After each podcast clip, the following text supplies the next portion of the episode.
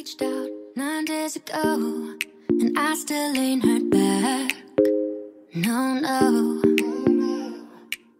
I heard a song and it reminded me. I guess a moment's passed. No, 嗨，各位同学，大家早上好，我是瑶瑶老师，欢迎来到今天这一期的英语口语每日养成。在今天这期节目当中呢，我们来学习这样的一段英文台词，它呢依旧是来自于《绝望的主妇》第一季第二十集。首先呢，我们先来一起听一下。 Turns out someone left the gas on with candles burning. Turns out someone left the gas on with candles burning. 原来是有人没有关煤气，并且蜡烛还燃烧着，造成的火灾。Turns out someone left the gas on with candles burning. Turns out someone left the gas on with candles burning. 那么在这一段英文台词当中呢，我们需要注意的发音技巧呢有下面的几处。首先呢，整段英文台词的一开头 turns out 放在一起的话呢，我们会有一个连读，会变成 turns out，turns out，turns out。再往后面看，left the 出现在一起会有一个不完全爆破的现象，我们呢会读成 left the，left the。而继续来往后面看，guess on 放在一起的话呢，可以有一个连读，咱们呢会变成 gas on，gas on，gas on。So you mean you and John have still been? Yeah. Gabby. I know, Susan. I don't know what I'm gonna do.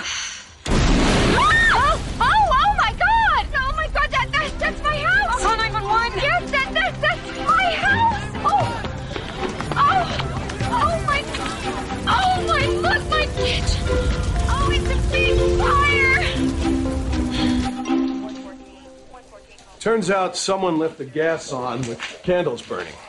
That's not possible. We don't burn candles during the day. Uh, well, I did have a, a, a French vanilla candle burning earlier, but but I'm almost positive I, I blew it out. You're almost positive? Yes, I did. I I did. I, I, I think. Look, you're lucky the fire was contained. The damage could have been far more extensive. You've got to be more careful from now on.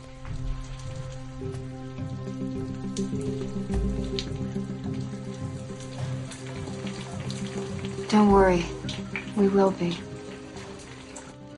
那么今天呢，在节目当中，我们一起来学习一个口语当中特别常见、特别地道的一个表达，叫做 turn out。turn out 这个短语的意思呢，其实非常的多。我们今天的话呢，重点来学习其中的一种用法。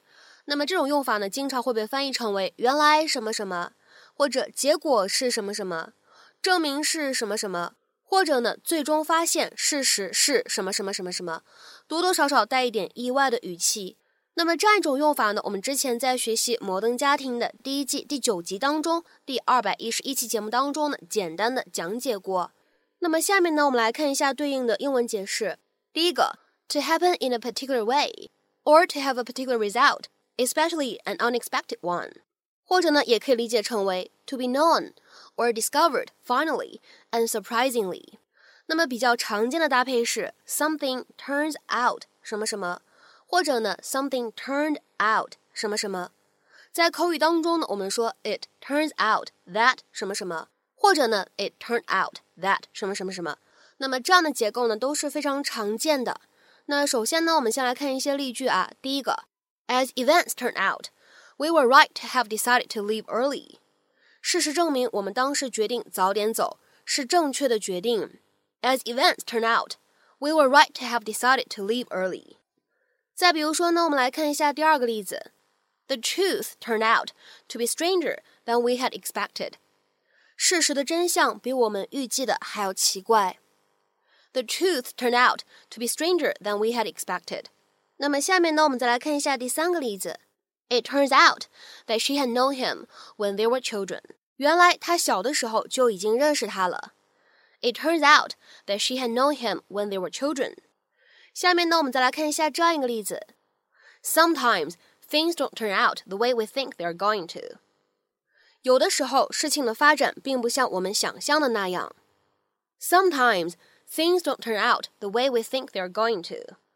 再比如说呢，我们来看这样一个例子：It turned out that I knew the person who got shot。结果我居然认识那个被枪击的人。It turned out that I knew the person who got shot。那么其实呢，我们在口语当中直接说 turns out that 什么什么什么也是非常常见的。那么这样的结构呢，跟我们今天关键句当中呢是一样的。下面呢，我们来看一下这样一个例子：Turns out I never lost the ticket. It was in my pocket the whole time. 原来我从未弄丢过那张票，它一直都在我的口袋里。Turns out I never lost the ticket. It was in my pocket the whole time. 那么在今天节目的末尾呢，请各位同学尝试翻译下面这样一个句子，并留言在文章的留言区。原来这次犯罪，他从始至终都知情。原来这次犯罪，他从始至终都知情。那么这样的一段话，我们应该如何去翻译呢？期待各位同学的踊跃发言。我们今天这期节目呢，就先讲到这里，拜拜。